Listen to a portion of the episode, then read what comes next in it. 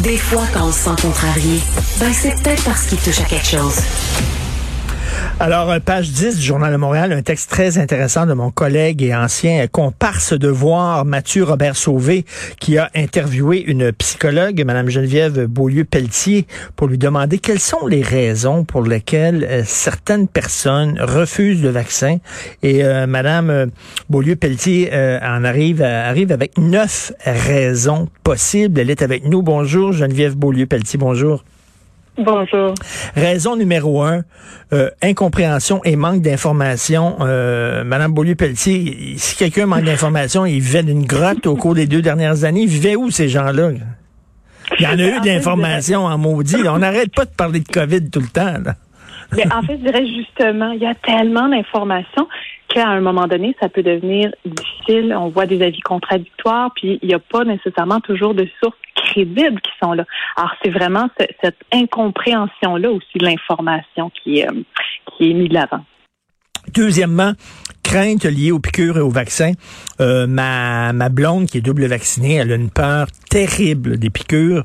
Euh, c'était quelque chose, c'est spectaculaire. Quand je l'ai amenée oh. au centre de vaccination, elle pleurait, elle roulait en boule. Il a fallu la mettre dans un petit coin pour que personne puisse la voir. Puis euh, il a fallu que je la calme pour que ça se fasse. Bon, mais elle s'est fait vacciner quand même. Mais il y a des gens qui ont vraiment une peur, une phobie. Oui, oui, puis des, fois, on, trouve ça exagéré, mais absolument pas. C'est, ça peut être terriblement anxiogène. Même des fois, juste le fait de voir une image d'un vaccin peut faire vivre un profond malaise. Donc, ça ne veut pas dire que la personne veut refuser comme tel le vaccin, mais si c'est tellement anxiogène, ben, ça se peut que la personne dise ah, non, je, je, je vais attendre, je suis pas prêt. Alors, on doit pouvoir accompagner ces gens-là, justement, euh, que ce soit en, en présence de hmm. quelqu'un d'autre. Il y en a qui, qui utilisent, par exemple, la zoothérapie, donc d'arriver avec un animal. Il faut avoir en tête ces solutions-là. Et euh, donc, si c'est en comprimé, par exemple, ces gens-là n'auraient pas de problème. C'est vraiment plus euh, l'idée de la, la, piqûre qui, qui les effraie. Oui, exactement. L'idée de la piqûre, pour certains, ça peut être l'idée des effets secondaires aussi. Donc, on voit certaines craintes par rapport à ça. Il y a certains qui vont dire oui, c'est c'était en pilule ou encore, je vais attendre de voir les effets secondaires chez les autres personnes pour être plus rassuré. le sentiment de rejet et d'exclusion, euh, raison numéro 3. Ça, vous dites, c'est les gens qui se reconnaissent pas dans le discours officiel du gouvernement. C'est les, c'est quoi? C'est les gens qui sont anti-establishment. Si le gouvernement a dit que c'est bon, ça doit être nécessairement mauvais? Ben, c'est qu'en fait, pour comprendre cette raison-là, il faut vraiment voir le parcours de vie de ces gens-là. Donc, il y a des gens qui ont eu un parcours de vie empreint de, rejet, hein, qui se sentent pas inclus ou qui se sentent, qui se reconnaissent pas dans le discours social. Donc, c'est comme si toute leur vie, cette notion de rejet s'est imprimée. Alors, quand on arrive dans un contexte comme en ce moment où il y a des mesures sanitaires qui sont là, ben, ça peut être perçu comme étant contrôlant. Alors, dans ce temps-là, ben, si je, je me reconnais pas dans le discours social, je me sens un peu plus contrôlée et qu'en plus, on me pointe du doigt ou qu'on me ridiculise, qu'est-ce qu'on fait? On est en train de venir réactiver ces enjeux de rejet-là, dans pas juste dans le passé, là, on est en train de le réactiver dans l'actuel. Et qu'est-ce que ça risque de faire? Ben, de, se sentir exclu davantage et d'être donc de moins en moins ouvert à suivre les recommandations. Ben et, ben, dire, et de plus en plus euh, tenté d'écouter les voix alternatives qui, eux, nous font miroiter Hmm. qu'on a la bonne façon, qu'on ne sera pas seul à travers ça. Et là, quand le gouvernement dit euh, si tu n'es pas vacciné, tu vas perdre ta job, ça ne peut que euh, braquer ces gens-là, là. Exactement, exactement. C'est de sentir qu'on n'a pas la, la, place pour être entendu, être compris dans, dans son parcours. Alors oui, on, on, vient ici braquer davantage toutes les, euh, les, les, défenses de la personne. Moi, j'aime bien votre cinquième raison, les non concernés. Ça, c'est Maxime Bernier. Je suis en forme. C'est ça qu'il avait dit. Je cours des marathons. Je suis en super forme. Euh, je, je, me, je, me, nourris bien. Je, je prends des vitamines, des légumes. J'ai pas besoin du vaccin. Mm fait. Ben, c'est de sentir qu'on est bien protégé. Euh, euh on n'est pas particulièrement préoccupé. alors, ça fait en sorte que, tu sais, on parlait tantôt de l'information. On peut en avoir vu de l'information, mais pas nécessairement la comprendre ou, pas se sentir justement euh, vulnérable par rapport à ça. Donc, il y en a qui seront même pas nécessairement opposés comme tel au vaccin, mais comme je ne me sens pas concernée, on se dit, ben, les autres corrects qui se fassent vacciner, je, je comprends, mais moi, j'ai pas ce besoin-là. Alors là, on voit que ça peut avoir quand même des conséquences importantes. Tout à fait. La méfiance d'un produit injecté dans le corps, c'est assez particulier parce que moi, j'ai j'ai entendu euh, des gens qui disent, je suis contre le vaccin, mais ils veulent prendre le médicament qu'on donne aux chevaux pour leur enlever les mm. parasites dans l'intestin. Ben, tu dis, ben là, ben, oui, oui, tout à fait. Donc, des fois, c'est pas nécessairement rationnel. Euh, des fois, c'est vraiment l'idée on, on, met un agent inconnu. Euh, on peut rajouter à ça aussi la part de dire ça a été développé rapidement. Euh, mais même si ça avait été euh, sur une plus longue période, on peut quand même avoir cette réticence-là. C'est vraiment l'idée comme telle d'avoir quelque chose qu'on met à l'intérieur de nous. Donc, on peut vraiment le, le, ressentir comme une intrusion, une contamination, même un élément agressant comme tel. Alors oui, certaines, certaines, certains autres produits, par exemple, de dire bon, si c'est par la, la voie orale, par exemple, peut-être que je me sens un petit peu moins que là, via le vaccin. Donc, pour chacun, ça va être différent, le niveau d'intrusion. Mm. Il y en a que même, même en, pilule, ils ne voudraient pas, là, parce que justement, c'est introduit dans le corps.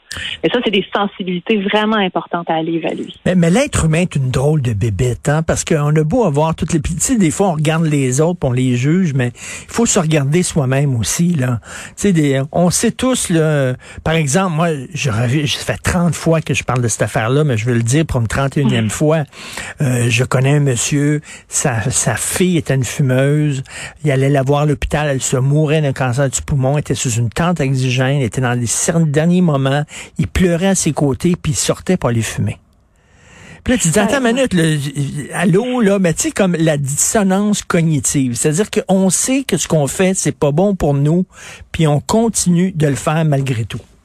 Oui, mais en fait, c'est que nos comportements puis nos croyances sont là pour répondre à, à comment on se sent.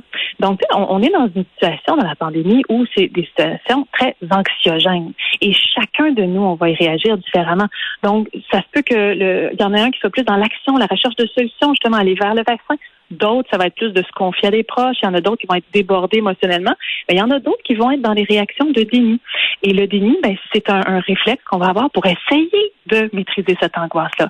Donc, on n'a pas le choix actuellement, si on veut se comprendre l'un l'autre, d'essayer d'aller voir, on est tous en train de faire face à une situation anxiogène, mais on n'a pas les mêmes façons d'y réagir, donc on n'aura pas les mêmes comportements, on n'aura pas les mêmes croyances, mais si on veut avancer ensemble, intéressons-nous à ce que chacun d'entre nous on est en train de vivre pour pouvoir aussi offrir des solutions différentes et, ne serait-ce que dans la façon de présenter les mesures aussi. Donc, ça ne veut pas dire de les changer, hmm. mais au moins de les présenter d'une façon adaptée. Et Mme Beaulieu-Pelletier, on voit ces temps-ci des anciens complotistes qui vont dans les médias puis qui disent euh, hmm. oui, bon, je suis tombé là-dedans, la théorie du complot, mais on voit que c'est tous des gens qui sont tombés là-dedans dans des moments particuliers de leur vie, après une séparation, après un déménagement, euh, euh, période de solitude, période d'angoisse personnelle, et là, ils sont plus vulnérables.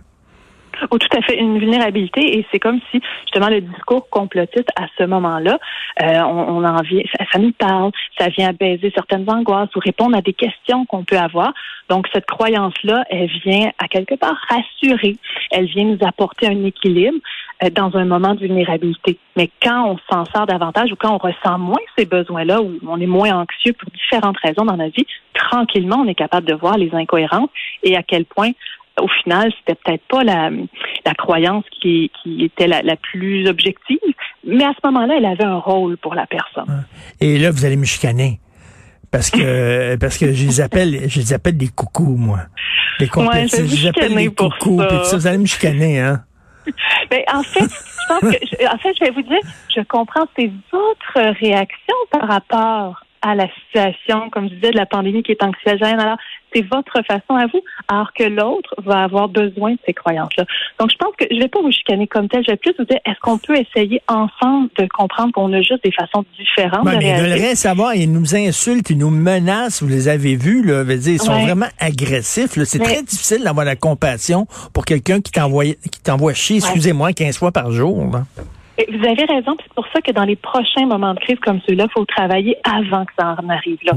Si on avait dès le départ un accompagnement, si à la table justement là, euh, chaque jour de point de presse, là, il y avait un, professionnel de la santé psychologique qui venait accompagner la population pour nommer les enjeux au fur et à mesure avant que Ben ça oui. se cristallise avant qu'il y ait de l'angoisse dans le tapis pour tout le monde, on n'en serait pas Ben, là. je Il y suis aurait tout beaucoup à- moins je- de Je radicalisation. suis tout à fait d'accord avec vous. Là-dedans, c'était le, c'était le, le point aveugle. On a beaucoup parlé de la santé du corps, puis on a très peu parlé, malheureusement, ou trop tard, euh, de la santé entre les deux oreilles. Puis j'espère que ça va être une leçon à tirer. Puis euh, vive les psys.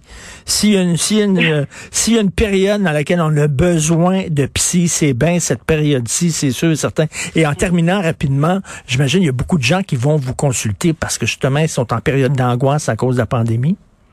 Oui, la demande, elle est très présente. Je pense que ce que ça a euh, mis de l'avant en ce moment, c'est le fait que c'est moins tabou de consulter. C'est comme si c'est plus acceptable. Donc, tant mieux, ça aura eu ça de positif. Mais oui, les demandes sont en très grande augmentation. Donc, il faut qu'on puisse offrir maintenant un accès beaucoup plus facile euh, aux services psychologiques. Merci beaucoup. C'est un très bon texte. Donc, allez dans le journal, Madame Geneviève Beaulieu-Pelletier, psychologue. Merci beaucoup. Ça a été un plaisir. Merci, au bonne journée. Alors là, en régie, là, là je vois là, là, l'autre bord de la fenêtre, là, il y a Jean-François Roy, notre réalisateur, puis euh, Benoît qui m'émère contre moi. Il me pointe du doigt, puis il m'émère. J'ai dépassé mon temps. OK, bon. C'est Benoît. Benoît Bizoun qui prend le micro. Et euh, il y a notre rencontre à midi, bien sûr. On se reparle à 8 heures. Merci à l'excellente équipe. Donne-moi le temps de remercier quand même mon équipe. Quand même. Euh, Maude Boutet à la recherche. Merci beaucoup. Maude Florence Lamoureux et Jean-François Roy à la réalisation. On se reparle demain, 8 heures. Bye.